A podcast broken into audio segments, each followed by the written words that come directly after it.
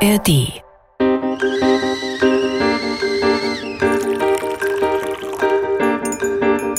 Tee mit Warum? Der Philosophie-Podcast von NDR Kultur. Während der Hassende noch mich hasst, habe ich damit gar nichts zu tun.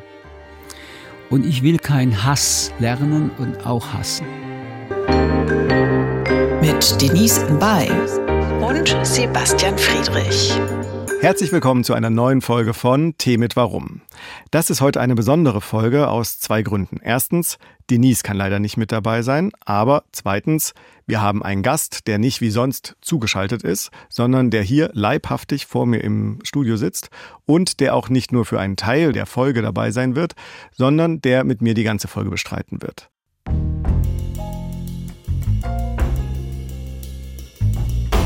Er ist Jurist, Moderator, war lange Zeit auch Fernsehmoderator, ist Philosoph, sogar Doktor der Philosophie. Er ist einer der bekanntesten und wichtigsten Intellektuellen des Landes und zuletzt vermehrt als Buchautor in Erscheinung getreten. 2022 erschien sein Buch Fremd, 2023 dann Schlaraffenland abgebrannt von der Angst vor einer neuen Zeit und jetzt im Februar erschien Judenhass. Herzlich willkommen, Michel Friedmann. Ich freue mich. Guten Tag. Ja, wir werden heute selbstverständlich über Ihr letztes Buch viel sprechen, ähm, auch über das Fremdsein, über die Frage, woher der Hass kommt gegen Juden im, im Speziellen, im Besonderen, aber auch im Allgemeinen, woher der Hass gegen das Fremde kommt und was überhaupt das Fremdsein ist und ausmacht. Und wir holen uns dafür Unterstützung von Jean-Paul Sartre. Wir werden vielleicht auch über das Simone de Beauvoir sprechen. Aber eingangs möchte ich nochmal mit Ihnen in das Jahr 2006 zurückspringen. Sie waren damals 50 Jahre alt, etabliert als Moderator, als Rechtsanwalt sowieso und haben sich dann aber entschieden, nochmal zu studieren, und zwar Philosophie zu studieren. Warum? Das war eigentlich mein Lebenstraum, als ich äh, Student war in äh, Deutschland mit 18, 19, 20 und Medizin studiert habe auf dem Wunsch meines Vaters und weil ich eigentlich noch nicht so sicher war, was ich wirklich anderes machen wollte, war die Philosophie schon in meinem Kopf. Mein ursprünglicher Plan war, ich wandere nach New York aus, ich gehe auf Columbia, ich studiere dort Philosophie, ich werde Professor auf Columbia und Chefredakteur der New York Times. Das darf man mit 18 Jahren noch träumen träumen. Ähm, dann hat sich das Leben anders entwickelt und äh, nach äh, 2003, wo ja in meinem Leben ein Skandal stattgefunden hat, äh, hatte ich plötzlich sehr viel Zeit. Und ich erinnerte mich daran, dass ich einen Traum hatte, nämlich äh, Philosophie zu studieren und dachte, jetzt, wo du Zeit hast, dann nutze diese Gelegenheit und versuche den Horizont zu eröffnen, weiter zu eröffnen, geh aus deinem amateurhaften Lesen und Nachdenken ein Stück in die Professionalität und habe tatsächlich dann den Sprung gewagt, habe in Frankfurt dann Philosophie studiert, habe dann dort promoviert und das hat mein Leben dann noch einmal völlig verändert. Äh, ich habe das äh, seitdem sind über 15 Jahre vergangen, zu meinem gesamten Denken mit integrieren können. Es hat mein Denken erweitert. Ich bin äh, nicht nur dadurch gebildeter oder gar klüger geworden, sondern ich habe dadurch Perspektivenwechsel als eine Selbstverständlichkeit noch breiter erfahren. Ich bin ja auch promovierter Jurist und als Jurist denkst du auch immer im Perspektivenwechsel. Also auf der einen Seite repräsentiere ich, was denkt die andere Seite in einem Strafverfahren, in einem Zivilverfahren. Aber die Philosophie ist da noch einmal so vielschichtiger. Und sie macht das klar, woran ich glaube, nämlich, dass das Fragezeichen das wichtigste Zeichen des Lebens ist dass das Ausrufezeichen ein sehr gefährliches Zeichen der Sprache und des auch Bewusstseins ist, dass man nie recht hat, sondern dass man höchstens auf einem Weg ist, äh, eine These zu haben, die man aber argumentativ begründen muss, dass der Zweifel unverzichtbar ist für das Denken und dass letztendlich die Neugierde äh, der Sauerstoff äh, des Menschen ist. Und diese Neugierde führt aber dazu, dass man merkt, man hat einen ganz bestimmten Zeitraum, eine ganz bestimmte These mit Argumenten. Und das hat jetzt auch was mit Wissenschaft zu tun. Ich bin ja auch Professor und habe äh, auf, an der Universität ein Center for European Studies äh, aufgebaut, dass man, wenn man Glück hat, ein Wissen auf Zeit hat. Und anders als die Querdenker, anders als die, die mit Fake News arbeiten, ist ja das das Großartige an der Wissenschaft, dass wenn sie Neues lernt, neue Erkenntnisse hat, sagt, wir haben uns geirrt oder wir haben Weiterentwicklungen. Und all das, äh, muss ich ganz ehrlich sagen, ist ein ganz großes Geschenk in meinem Leben. Und die Denkreisen, die ich seitdem machen durfte, äh, sind voller Glück. Sie sagen, das Fragezeichen ist wichtiger als das Ausrufezeichen, das Ausrufezeichen gar gefährlich. Nun sind der Fragezeichen ja äh, auch in Ihrer Tätigkeit als Moderator prägend, entscheidend gewesen. Über 30 Jahre haben Sie das gemacht. Ähm, was ist vor, der vor dem Fragezeichen für Sie das Entscheidende? Also welche Frage ist für Sie die große und wichtigste Frage vielleicht sogar? Die wichtigste Frage bleibt, warum? Das ist die grundsätzliche Frage, warum? In der Frage, warum steckt auch der Zwang, dass man, nachdem man eine Antwort versucht zu entwickeln, ein Komma setzen muss, und dann kommt das nächstwichtigste Wort, weil. Weil sind Argumente. Weil als äh, Glauben, als Meinung sind keine Argumente. Und ähm, diese beiden Wörtchen warum und weil ähm, prägen eigentlich mein Leben und ich versuche die Stringenz, ich versuche die Logik von äh, Argumenten zu überprüfen und nachzudenken, neue zu finden, viele neue Weils zu finden. Und ähm, manchmal schaffe ich es nicht, äh, genug Weiß zu finden. Dann muss ich eben abwarten und äh, noch immer den Mund halten und weiter in Denkreisen gehen. Also wir neigen dazu, sehr schnell Antworten zu geben und wir neigen dazu sehr schnell so zu tun, als ob wir argumentieren und die sozialen Medien treiben uns enorm in diese Geschwindigkeit und leider übernehmen wir das in den alltäglichen Streitgesprächen und Diskussionen, die wir führen.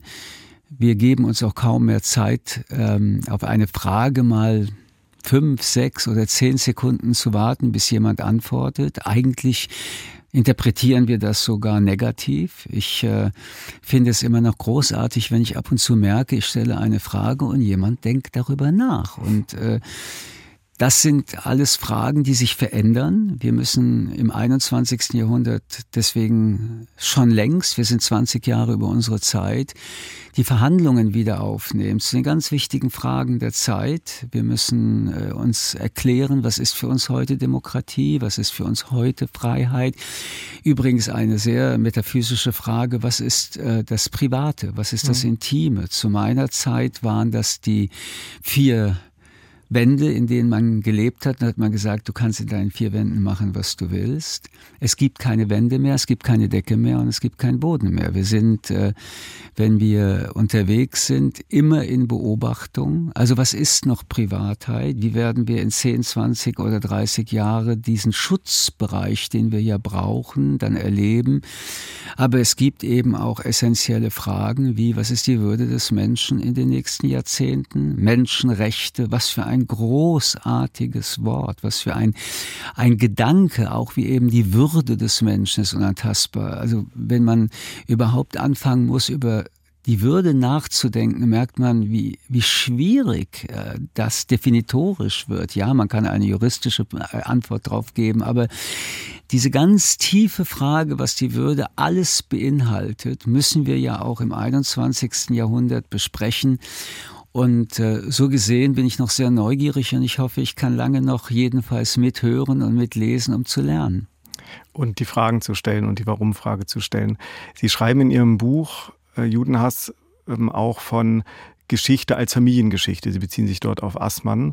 Ähm, inwiefern ist die Frage nach dem Warum auch in Ihre Biografie und der Biografie und den Erfahrungen Ihrer, Ihrer Eltern geknüpft? Wenn Sie ähm, als Kind von Holocaust-Überlebenden aufwachsen, drei Menschen, meine Mutter, mein Vater, meine Großmutter und über 50 Personen sind tot, dann erleben Sie neben der Traurigkeit, der Verzweiflung, der Einsamkeit, des Urvertrauen, Verlustes, was auch immer das sein mag, die Frage, warum haben Menschen das überhaupt getan? Dann erleben sie die Frage, und das habe ich bei fast allen Holocaust-Überlebenden erlebt, dass sie sich gefragt haben, warum habe ich überlebt und nicht mein Bruder oder meine Schwester, die alle viel begabter oder schöner oder was auch immer waren. Das heißt, es gab unglaubliche Schuldgefühle bei den Überlebenden, dass sie es waren und nicht ein Teil ihrer Familie. Und dann stellen sie sich das, warum lebt man dann noch? Wie kann man Leben danach? Was ist ein Motiv? Was ist ein Antrieb? Ist es die pure Natur? Ist es eine Hoffnung? Ist es ein Erstrecht? Wenn Sie dann gleichzeitig in dem Land der Mörder leben, dann fragen Sie sich gleichzeitig, warum reden die nicht darüber? Warum sprechen die nicht darüber und erzählen? Die meisten Menschen waren ja nicht an der Rampe der Konzentrationslager. Man könnte ja erzählt haben, dass man als Lehrer die jüdischen Kinder ähm, verraten hat oder einen Kollegen. Man könnte ja erzählen, dass man das Bild oder das Besteck des Nachbarn, übrigens damals wurde das so getan, in einer Versteigerung gekauft habe, das jetzt an der Wand hängt. Man könnte aber auch mit den Kindern in den 60er, 70er, 80er Jahre darüber reden, dass man daran verzweifelt, dass man es getan hat oder traurig ist oder sich schuldig fühlt. Also über Gefühle auch reden. Das alles ist nicht geschehen. Und damit ist das kommunikative Gedächtnis der Erinnerungskultur leider weil man eben das dann den jetzt 60-Jährigen nicht erzählt hat und die 60-Jährigen das ihren Kindern wieder nicht erzählen konnte, in den drei Generationen, wo das kommunikative Gedächtnis entsteht in der Familie, wenn ein Gedächtnis des Schweigens entstanden und oder der Legendenbildungen und oder als kollektives Gedächtnis ein verklemmtes, auch teilweise verdrängendes, abwehrendes ähm, das ändert nichts daran, dass sehr, sehr viele Menschen sich sehr bemüht haben und dass das in vielen Familien gelungen ist. Aber das Kollektiv, die Gesellschaft ist so, wie ich sie beschreibe.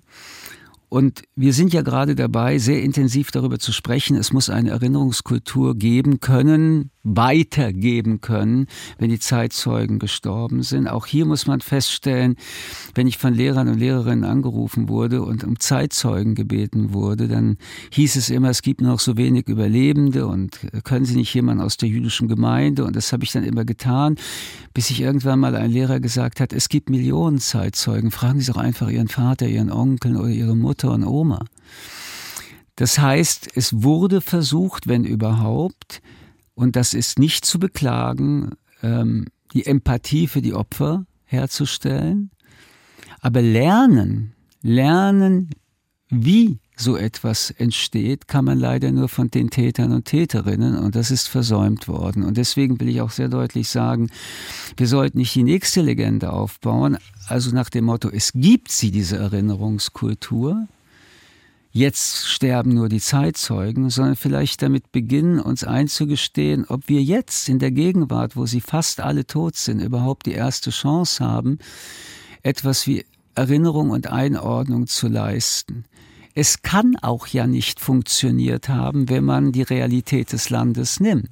Es gibt keinen Tag ohne Judenhass, es gibt keinen Tag ohne Rechtsterrorismus, es gibt keinen Tag ohne Neonazis, Nazis, Rechtsextreme seit 1945 in diesem Land. Die Stichworte wie NPD und Republikaner, Wehrsportgruppe Hoffmann oder NSU und all das will ich gar nicht verlängern das Versprechen, das der jüdischen Gemeinschaft ja gegeben wurde von diesem Land, von allen Eliten. Wir haben gelernt, wir haben verstanden, wenn ihr nach Deutschland kommt, wir garantieren euch, wir garantieren euch ein sicheres Leben, wir garantieren euch das nie wieder. Da kann man nur sagen, versprochen, gebrochen. Das zweite Narrativ war zu sagen, wir haben gelernt, der Endpunkt der Gewalt, also Auschwitz, ist leider wie auch immer nicht ähm, der Punkt, von dem man lernen kann, wie es passiert, sondern es ist der Punkt, wohin es führt. Aber der Endpunkt der Gewalt hat Anfangspunkte der Gewalt. Und je mehr Anfangspunkte dieser Gewalt nicht abgewehrt werden, so näher kommen dann die Endpunkte der Gewalt, die zum finalen Endpunkt führen. Und deswegen wurde ja auch diese Formel gegründet, wäre den Anfängen. Man muss feststellen, versprochen, gebrochen. Wir sind nicht nur nicht in den Anfängen, sondern mittendrin und in der gefährlichsten Phase, wo Rechtsextremismus für die Demokratie eine große Gefahr wird. Und so gesehen ähm, zeigt sich, dass ja zu wenig gelernt wurde, weil wenn wir alles ernst genommen hätten, wären wir nicht, wo wir sind. Und zwar nicht der Juden wegen, sondern unserer selbst wegen. Der Gedanke, den möchte ich aufgreifen, nicht der Juden wegen, sondern unserer selbst wegen. Sie beschäftigen sich ähm, auch mit den Funktionsweisen des Antisemitismus. Ähm, in Ihrem Buch ähm, Judenhass zitieren Sie beispielsweise ausführlich an einer Stelle Sartre. Und wir haben dieses äh, Zitat ähm, mal. Das Philosophon. Sie haben eine neue Botschaft. Jean-Paul Sartre, französischer Philosoph. Er, der Antisemit, ist ein Mensch, der Angst hat. Nicht vor den Juden, gewiss vor sich selbst, vor seinem Bewusstsein, vor seiner Freiheit, vor seinen Trieben, vor seiner Verantwortung, vor der Einsamkeit, vor der Veränderung, vor der Gesellschaft und der Welt, vor allem, außer vor den Juden.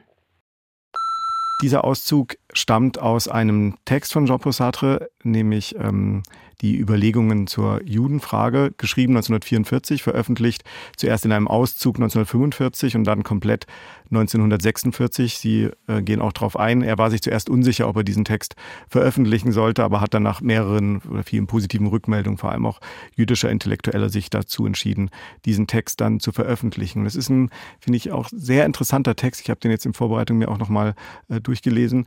Ähm, er wird auch gerade in der Antisemitismusforschung äh, wieder breiter rezipiert. Also es gibt da so eine kleine Renaissance auch dieses Textes, auch weil ähm, aufgefallen ist, dass sehr viele Erkenntnisse und Analysen der Antisemitismusforschung der letzten Jahrzehnte äh, im Grunde in diesen Text schon angelegt sind. Also sehr viele, ähm, sehr viele Punkte des Perspektivwechsels, über den Sie auch schon gesprochen haben, der Projektion und so weiter, äh, finden wir in diesem Text bereits. Ähm, also diesen Perspektivwechselgedanken möchte ich hier dann nochmal aufgreifen, weil das genau an das anknüpft, was Sie gerade gesagt haben.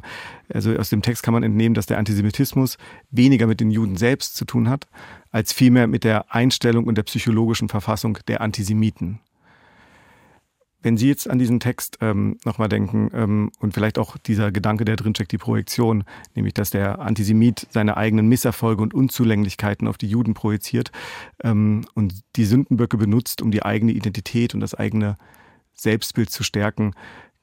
Würden Sie sagen, dass es ähm, eine überhistorische ähm, Funktion von Sündenböcken gibt, dass eine Gesellschaft vielleicht auch so etwas wie Sündenböcke braucht? Wir wissen ähm, von der Sozialforschung, ähm, dass äh, die Gruppenbildung von Menschen unverzichtbar ist zum Überleben. Und es gibt Möglichkeiten, eine Gruppenidentität herzustellen, indem man eine positive herstellt. Oder es gibt äh, Möglichkeiten, Gruppenidentitäten herzustellen, indem man die anderen Gruppen zu Feindbildern äh, verändert. Das ist das eine. Das andere, was ich äh, sagen will und was mir wichtig ist, wir konstruieren ja die Welt, in der wir leben.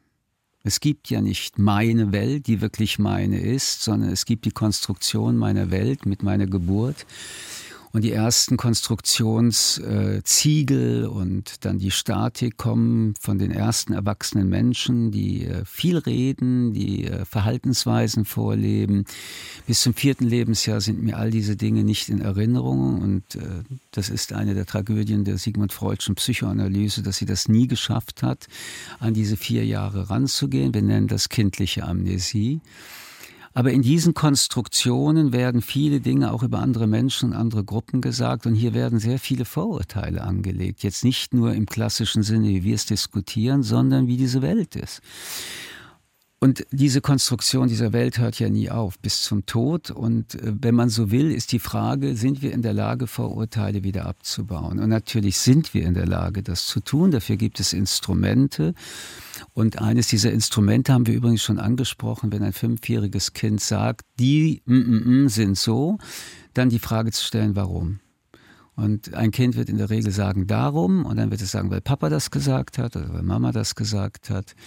Und wenn man da schon anfängt, diese Zweifel in äh, dieses Kind anzubauen, sich nämlich zu überprüfen, gar nicht um eine neue Konstruktion von außen herzustellen, sondern Instrumente anzubieten, wie überprüfst du dich, also diese Wand etwas äh, wieder zu lockern und ein paar Steine fallen raus. Und wir das als ein Kontinuum machen würden in, in unserer Bildung, und ich glaube, dass das ganz wichtig ist, dass man das in der Bildungsinstitution immer wieder täte. Dann wären wir in der Lage, durch den Zweifel dann doch sehr viele Dinge, die später, wenn man das nicht tut, in einer Verhärtung, Verkrustung und Einmauerung stattfindet und dann auch politisch gebraucht und missbraucht werden kann, jedenfalls ähm, lösbarer äh, zu machen. Das tun wir aber nicht, sondern wir ähm, halten uns immer noch an, an diese Konstruktionen, solange es geht. Dann gibt es kulturelle Konstruktionen zur ältesten kulturell-religiösen Konstruktion gehört, ähm, dass die erste globale Firma, nämlich die Kirche, alle ihre Handelsvertreter rausgeschickt hat zu missionieren und in die Welt eine Geschichte erzählt hat, nämlich dass die Juden Jesus umgebracht haben. Das wurde mit dem Zweiten Vatikanischen Konzil dann korrigiert. Protestanten waren nicht sehr viel besser, wenn man sich die lutherische Rede zur Judenfrage anhört, dann ähm, verzweifelt man auch. Und die Frage ist gar nicht mehr, ob man religiös ist oder nicht heutzutage, aber das wurde über Jahrhunderte, fast zwei Jahrtausende von Generation zu Generation weitergegeben und von der weltlichen Macht übernommen und missbraucht. Es war also fast 2000 Jahre legal und legitim, Juden zu schlagen, auszubeuten, auch in die Ghettos zu werfen oder gar zu töten. Dass dann dazu mit Hitler eine völkische, rassistische Rassentheorie dazukam, ist eine ähm, qualitativ verschlechterte und pervertierte zusätzliche Vernichtungsfantasie gewesen. Was uns aber heute auch noch eben begleitet, sind diese 2000 Jahre. Man kann es aber auch wieder philosophisch ähm, weltlich übersetzen. Adorno spricht von, und ich finde, das ist die beste, weil kürzeste Interpretation des Judenhasses, Zitat, vom Gerücht über die Juden. Gerüchte sind nicht greifbar, ein Gerücht kann man nicht argumentieren und gegenargumentieren. Es äh, gleitet einem sofort aus der Hand, sobald man es berühren will. Und es gibt immer wieder genug Menschen, die diese Gerüchte schüren wollen, für ihre eigenen Interesse, auch für ihre Zerstörungsinteressen, aber auch um ihre eigene Identität zu korrigieren, vor allem ihre schwachen Identitätsanteile. Sie sind also nicht verantwortlich, auch für ihr eigenes Leben und all das, was in ihrem eigenen Leben passiert, sondern es sind die Juden. Und nicht nur im Individuellen sind sie für diese Welt nicht verantwortlich, sondern dass die Welt so ist, wie sie ist und dass die Welt nicht gut für sie ist und dass die Welt nicht gut mit ihnen umgeht und dass es in der Welt gibt, dass es Menschen gibt, denen es besser geht, anders geht. All das hat auch mit ihnen nichts zu tun, sondern ist auch wieder das Ergebnis des Judentums und äh, ob man äh, diese Verschwörungstheorien oder andere nennt, ich will das gar nicht vertiefen, das sind dann äh, die Instrumente, die dann wieder erzählt werden und dann gibt es wieder Menschen, Menschen, die darüber noch nie eigentlich so richtig nachgedacht hat. Übrigens über Vorurteile denkt man nicht nach, das sind Gefühle. Aber die sich dann wieder an etwas erinnern. Das ist dann schon wieder Adorno. Da gab's doch mal was. Man hat doch schon immer gesagt, das. Wie oft ich gefragt werde, sagen Sie mal, Friedmann, können Sie mal vielleicht mir erklären, woher der Antisemitismus kommt? Und ich dann sage, wenn Sie es nicht wissen, der Antisemit muss wissen, wo er kommt. Ich als Jude weiß es nicht. Also all diese Fragen, die wir jetzt hier so sehr oberflächlich andiskutieren, spielen eine Rolle. Und was mir wichtig ist, sie spielen auch eine Rolle bei anderen ähm, Minderheiten. Das Außerordentliche an der jüdischen Frage ist allerdings, dass sie ähm, das älteste und globalste Vorurteil der Welt geworden ist, was halt an der Verbreitung geschuldet ist dass Sie das ansprechen, dass es eben nicht nur ähm, sich auf ähm, Juden bezieht, also so den Mechanismus, den wir gerade beschrieben haben, ähm, kann man auch nochmal auf Sartre zurückgehen. Er spricht ja auch von ähm, vom Blick der anderen. Also der Jude wird zum Juden gemacht. Ähm, also so ein Kerngedanke auch seines Textes. Und es ist ja ganz interessant, dass auch Simone de Beauvoir, die ja später dann äh, das andere Geschlecht schreibt, äh, ich glaube vier Jahre vier, fünf Jahre später erscheint dann das andere Geschlecht. Und auch France Fanon in Die Verdammten äh, dieser Erde, die greifen ja im Grunde den gleichen Gedanken auf, nämlich ähm, die Frau wird zur Frau gemacht und auch der Kolonisierte wird zum Kolonisierten gemacht. Also da gibt es ähm, offenbar eine, auf so einer strukturellen ähm, Funktionsebene äh, gewisse Überschneidungen. Ja, ähm, ich und dennoch, genau. Entschuldigung. Ich wollte Sie genau das gerade fragen. Also äh, dennoch gibt es offenbar auch graduelle Unterschiede. Also das ist es ja, Sie haben davon gesprochen, ähm, der Antisemitismus ist äh, vermutlich weitaus älter, also weitaus älter selbstverständlich als äh, ähm, das, das, die Thematik des Kolonialismus. Also was ist dann das Spezifische dann dabei? Also was man denn doch nochmal bitte aufgreifen sollte, weil Sie Beauvoir zitiert haben, Grundsätzlich ist ja die große Frage in unserem Leben, wie viel Selbstbestimmung und wie viel Fremdbestimmung macht uns als Mensch aus? Und das gute Leben ist immer gekoppelt an der Identifizierung und der Identifikation mit mir selbst. Also so, so sehr ich eine, ein Maximum, ein Optimum an Selbstbestimmung erleben kann und damit ein Leben lebe, so sehr werde ich das als ein gutes Leben empfinden. Und je mehr ich mich als fremdbestimmt determiniert fühle, desto eher werde ich das als ein fremdes, ein vielleicht sogar ähm, verzweifeltes Leben erleben. Jedenfalls nicht als mein Leben. Und die Zuordnung, ob äh, in Geschlecht oder in der Frage der Liebe, in der Frage äh, der Farbe, der Hautfarbe, all diese Zuordnungen sind ja auch Machtzuordnungen. Und wer die Definitionsmacht hat, hat auch die Macht, das als etwas äh, zu beschreiben, ähm, das für die Personengruppe gefährlich ist oder unterdrückend ist. Ähm, und in der Regel erleben wir da dieselben Mechanismen. Das heißt, auf das, was die Beauvoir hier andeutet, gilt es übrigens weder von Assimilation noch von Integration zu sprechen. Beide Begriffe halte ich auch fürs 21. Jahrhundert nicht mehr für wirksam. Ich glaube, dass man endlich, was ja schon auch seit langem als Begriff äh, uns begleitet, äh, annehmen muss, dass die wichtigste Frage für das Menschsein dass er, sein Emanzipationsprozess ist. Also emanzipieren bedeutet, so weit wie möglich in diese Selbstbestimmung zu kommen. Das ist schwierig, weil Umstände des Lebens einem manchmal zwingen, und sei es alleine schon, dass man ähm, seine Ernährung und seine Grundbedürfnisse durch Arbeit ähm, erlangen muss, immer wieder Kompromisse zu machen. Aber das Ziel sollte man dabei deswegen auf keinen Fall vergessen und außer den Blick lassen. Emanzipation ist ein Prozess, der kann auch, wenn er über Jahre nicht möglich war, dann eben im höheren Alter beginnen. Aber das Ziel, denke ich, von einem guten Leben ist, so weit wie möglich sich zu emanzipieren, das heißt zu seinem eigenen Ich zu kommen. Nun reden wir, wenn wir über Vorurteile reden, wenn wir von Stereotypisierungen reden, noch von einer anderen Kategorie und einem anderen Element. Denn die Macht hat da wiederum ganz unterschiedliche Motive. Schauen Sie, wir reden über Kolonialisation und es gibt ja auch jetzt beim postkolonialen Diskurs die Frage der Opfergruppen und der Priorisierung. Aber da muss ich dann immer wieder sagen, leider, leider wollten äh, die äh, Nazis ja nicht die Juden kolonialisieren. Es gab ja keinen Staat sondern es waren Menschen im eigenen Land und die wollten sie vernichten, bis sie dann zu einer Vernichtungsfantasie kamen, dass sie alle Juden in dieser Welt und Jüdinnen per se, weil sie jüdisch sind, durch ein staatlich aufgebautes Programm töten. Und wenn man überlegt, wie Kolonialmächte agiert haben, dann ging es um die Ausbeutung der Länder, also Indiens, die äh, Bodenschätze, all das, was es da an wertvollen Gütern ging. Aber es ging nie darum, dass man alle Inder umbringt aus britischer Seite. Und wenn Sie selbst die Versklavung sich vorstellen, die eine der unmenschlichsten ähm, Realitäten der Menschheit war, dann ging es auch nicht darum, alle Sklaven oder alle Schwarzen, die man zu Sklaven machte, sehr früh oder überhaupt zu töten, sondern man wollte sie als billige Arbeitskräfte missbrauchen, ja, bis sie dann eines Tages starben, aber die, das Ziel war, dass sie arbeiteten, während das Ziel der Nazis war, töten, umbringen.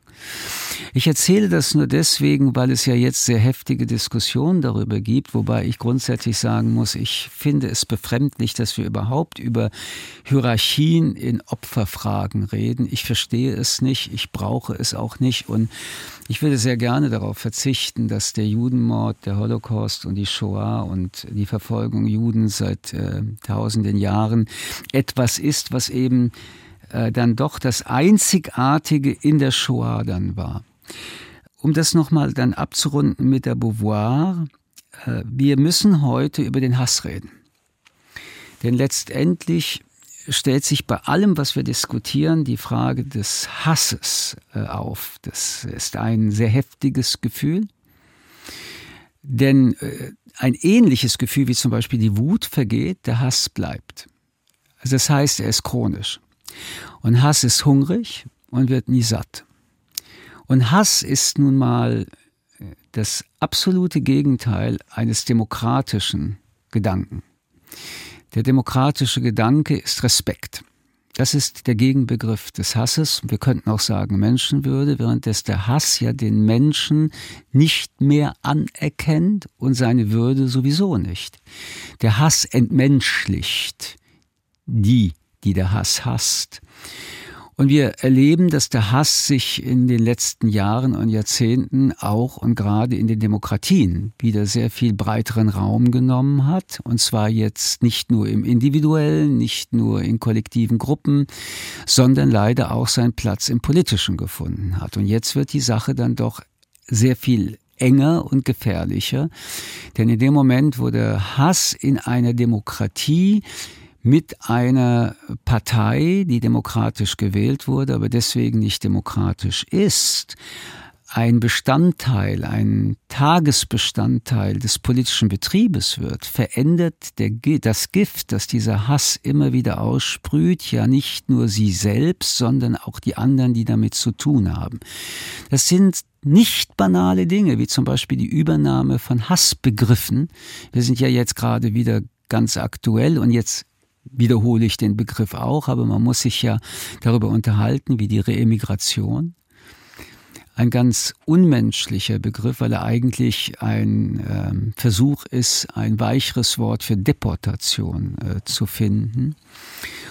Und die Partei des Hasses äh, schafft es, die Sprache zu verändern, sie schafft es, das Klima zu verändern, sie schafft die Rohheit zu verändern.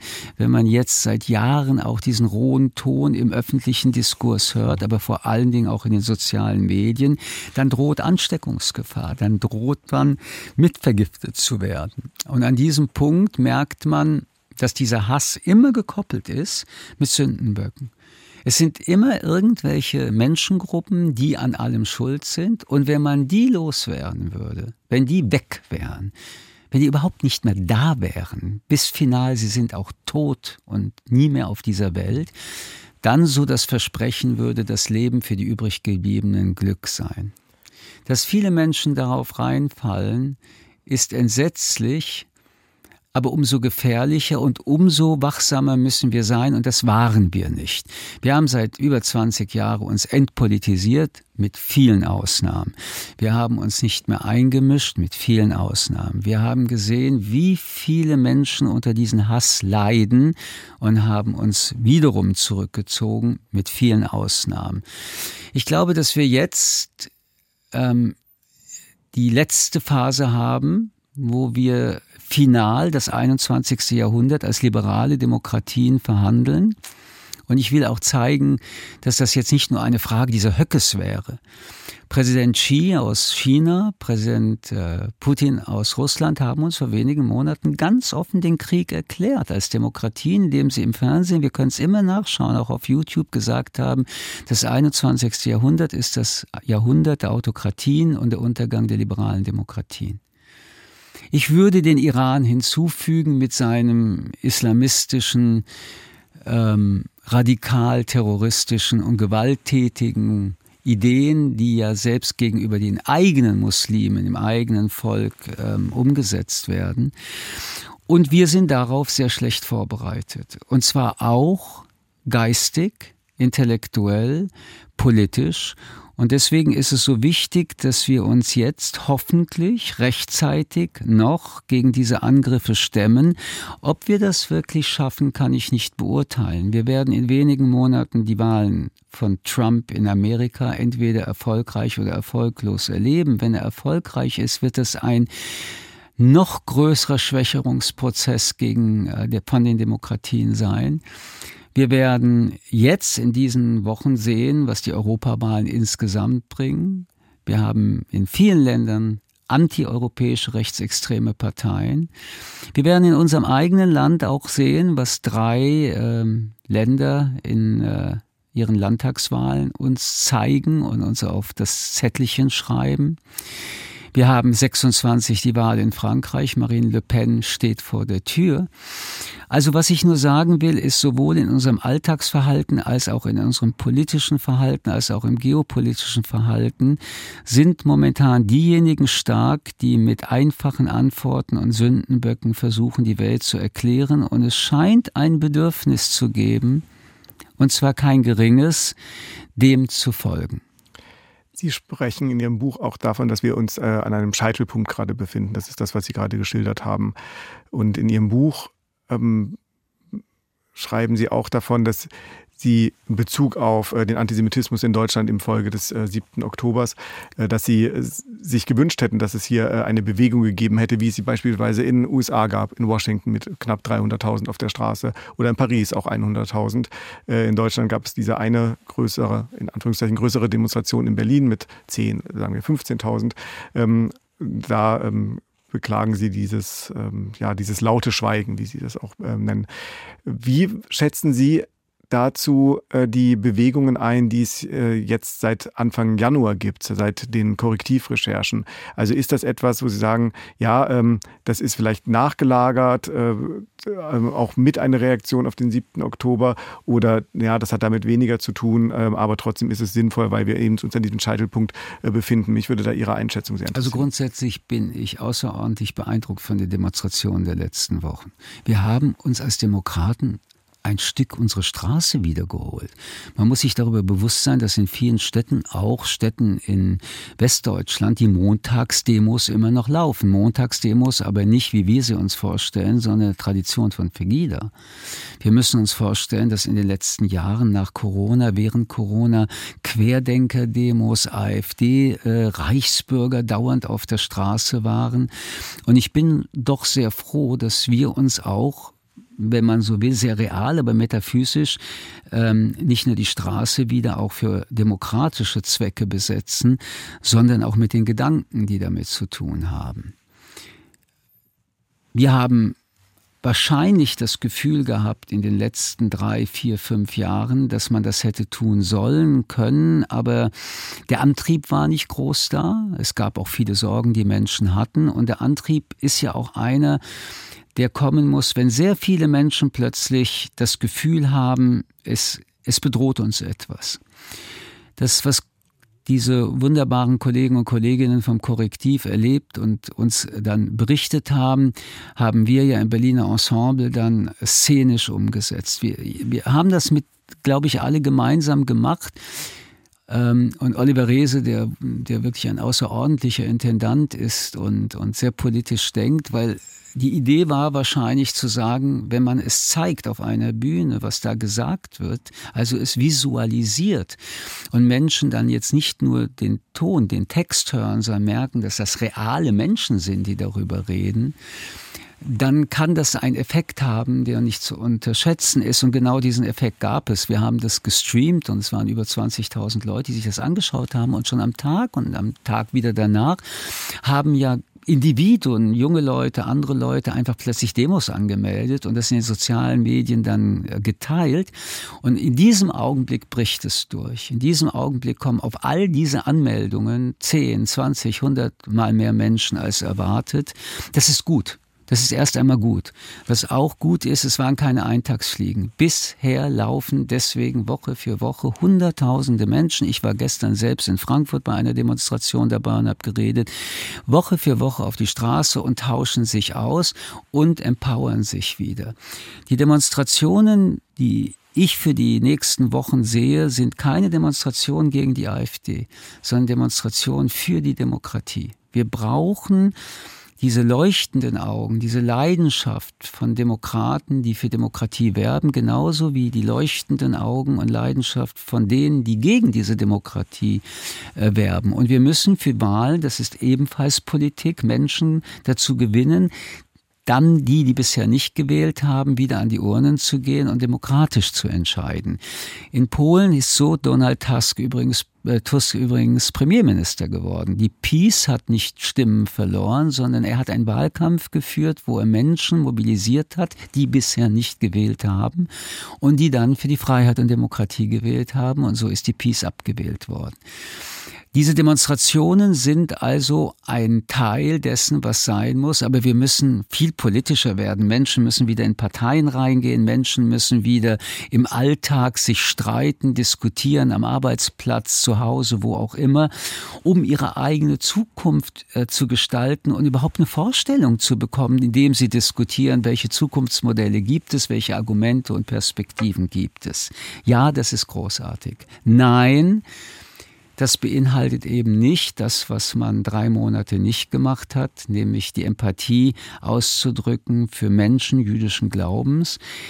Und ich muss das zweiteilen. Das eine ist das Pogrom, das äh, die Hamas gemacht hat, als sie über tausend Menschen getötet hat, nämlich nicht mit dem Ob des Tötens, das liegt im Terrorismus begraben, sondern das Wie, die Entmenschlichung der Opfer ähm, Frauen, die tot waren, zu vergewaltigen, Kinderköpfe zu zeigen, verbrannte Leichen zu zeigen in Social Media und das als eine stolze Heldentat zu definieren, ist das eine, womit sich eigentlich jeder Mensch identifizieren muss. Aber als es dann hieß, Tod den Juden in Berlin oder sonst wo, war das unmittelbar unser Problem. Aber, und das ist der Punkt, bei Charlie Hebdo als der Terrorakt war, sind wir Deutsche auf die Straße gegangen und haben mit den Opfern Mitleid gehabt und haben Empathie gehabt. Bei 9-11 in, in Amerika damals, da waren wir plötzlich alle Amerikaner. Nur bei den Israelis waren wir nicht in der Lage zu fühlen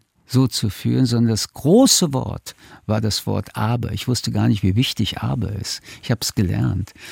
Und in Deutschland selbst, also im eigenen Land, wo Menschen Menschen beleidigt haben, verfolgt haben, gewalttätig angegriffen haben, wo die geistige Brandstiftung einen weiteren Höhepunkt bekam, aber Brandstiftung auch an sich, war es auch nicht möglich, dass Menschen verstehen, dass jüdische Menschen Angst haben, dass sie umarmt werden wollen, dass sie spüren müssen, dass das, was ihnen an Gewalt angetan wird, von der ganzen Gesellschaft als Angriff auf die ganze Gesellschaft empfunden wird. Wir waren da schon, auch ich, ich muss es zugeben, sehr einsam. Und ähm, ja, eigentlich ging es um die Umarmung. Es ging darum zu spüren, kein ihr und wir, also nicht die jüdischen Menschen und der Rest der Welt, sondern ein gemeinsames Wir. Das hat nicht stattgefunden, das hat Vertrauen gekostet, das wird lange dauern, dieses Trauma im eigenen Land aufzuarbeiten und zu spüren, man gibt wieder ein Wir und ihr. Und es gibt ja noch etwas, was äh, uns in dieser Zeit besonders als Juden und Jüdinnen äh, begleitet hat. Trägt man noch den Davidstern in Deutschland? Kann man eine Kippa in Deutschland tragen? Kann man seine Identität auch veräußerlichen? Kann man sichtbar sein als Mensch mit seiner Identität? Oder muss man unsichtbar werden, damit man nicht geschlagen oder bepöbelt oder gar getötet wird? Und das mit den Kindern dann zu verhandeln. Also die Frage, ob man den Kindern sagt, zieh deinen Davidstern besser aus, weil in der U-Bahn oder in der Schule oder im Sportverein könnte es gefährlich sein. Und damit den Kindern erneut zu signalisieren, Jude sein heißt in Gefahr sein, heißt Angst haben zu können. Ähm, das war ein ganz großer Konflikt und bleibt ein Dilemma für viele Eltern, denn ich möchte eigentlich, dass Kinder sichtbar sind und ganz naiv all das leben, und zwar alle Kinder dieser Welt, was sie sind, und dann muss das auch für jüdische Kinder gelten können. Es gilt aber nicht.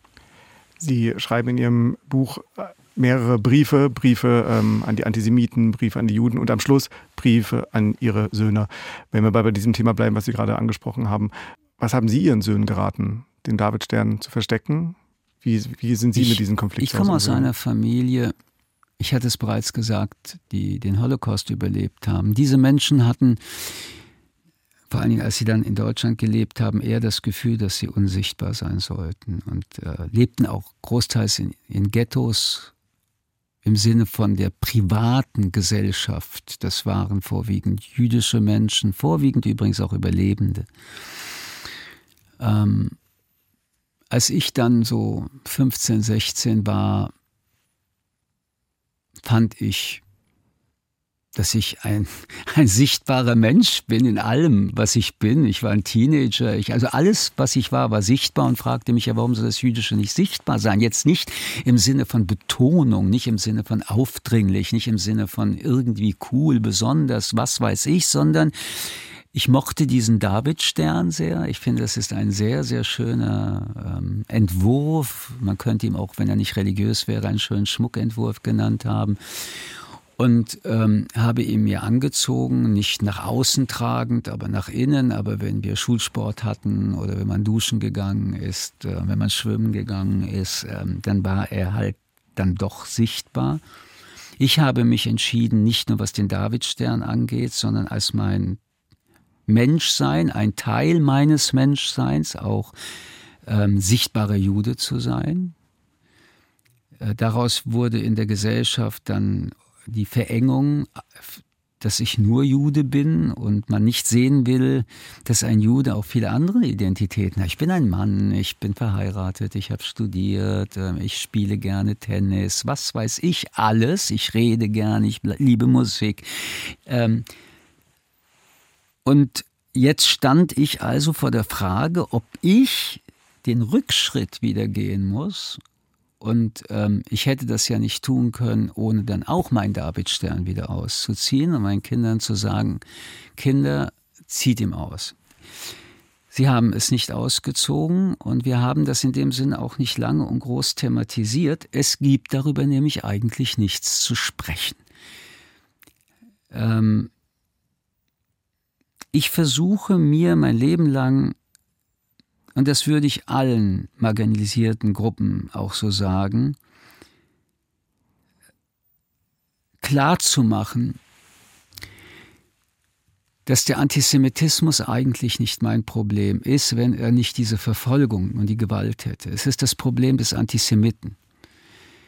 Der Hassende lebt mit seinen Hass 24 Stunden, anders als der Gehasste während der Hassende noch mich hasst, habe ich damit gar nichts zu tun. Und ich will keinen Hass lernen und auch hassen. Und ähm, all diese Rassisten und all diese xenophoben Menschen, die das Fremde als eine Gefahr betrachten und nicht erkennen, dass das Fremde die große Chance ist weil sie die Erweiterung bedeutet. Sie, äh, sie bedeutet auch eine eigene Überprüfung. Wenn ich Menschen kennengelernt habe, die sagen wir aus Afrika gekommen sind oder aus Indien, die ja auch eine ganz bestimmte Überlebensstrategie gelernt haben, mit der sie ihr Leben gestalten, mit Kulturen, mit Anschauungen, wenn ich mir alleine betrachte Menschen, die nicht aus den Gottesreligionen kommen, sondern aus anderen Religionen kommen, wenn ich mir also alles anschaue, was nicht so ist wie ich, was mir auf dem ersten Blick also fremd ist, was ich nicht verstehe, was ich nicht kenne, so habe ich doch wenigstens, wenn ich in der Begegnung mit dem Fremden bin, eine Chance in Neugier, Dinge kennenzulernen. Es liegt doch an mir, was ich dann annehme oder was ich dann nicht annehme, aber ohne es kennengelernt zu haben, versteinere ich und eine Zivilisation in die tiefste Trockenheit der Zerbröselung. Und was ich also meinen Kindern und mir nur in dieser Zeit immer beibringen wollte und auch heute noch in meinem Leben und allen sagen möchte, ist, ähm, dass der Mensch, der hasst, nicht identisch ist mit der Mensch, der gehasst wird. Und das, was der Unglückliche über andere Menschen sagt, nichts anderes ist als der Ausdruck seines Unglückes. Und dass das Schlimmste wäre, dass das, was die Hassenden einen übertragen, dann auch noch von denen getragen werden würde Ich trage nicht den Hass der Hassenden. Das muss ich dem Hassenden überlassen. Und das ist wieder ein zutiefst existenzialistischer Gedanke. Sie entziehen sich diesem Blick der anderen. Ihr Buch ist auch ein Buch, ein Plädoyer, ein selbstbewusstes, kämpferisches Plädoyer. Und genauso wie es die Entscheidung ist, ihre Entscheidung ist und war, so zu sein, wie sie sind, ist es auch die Entscheidung des Antisemiten, ob er Antisemit Nein, ist ich, oder nicht ich, ich muss es vielleicht ähm, mal wirklich sagen. Gucken Sie, als ich ein, ein Jugendlicher war mit meiner Geschichte, muss ich entscheiden, ob ich den Menschen misstraue oder vertraue. Ich musste entscheiden, ob ich Zyniker werde oder ob ich, äh, ja, ein Stück noch naiv sein möchte. Ich musste entscheiden, ob ich eben dann doch die Mörder, die Massenmörder verachte und hasse oder nicht. Ich musste das ja irgendwann alles entscheiden, weil ich musste ja einen Weg finden, wie ich in mir ein Leben entstehen lasse. Ich habe mich entschieden, dass ich den Menschen vertraue. Ich habe das nie bedauert. Vielen Dank, Michel Friedmann. Herzlichen Dank für das Gespräch.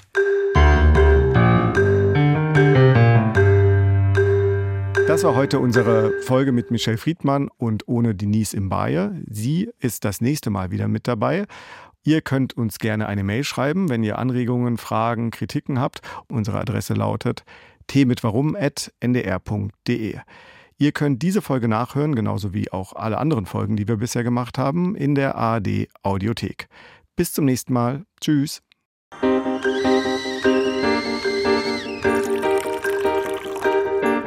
Das war Tee mit Warum? Der Philosophie-Podcast von NDR Kultur. Alle Folgen in der ARD Audiothek.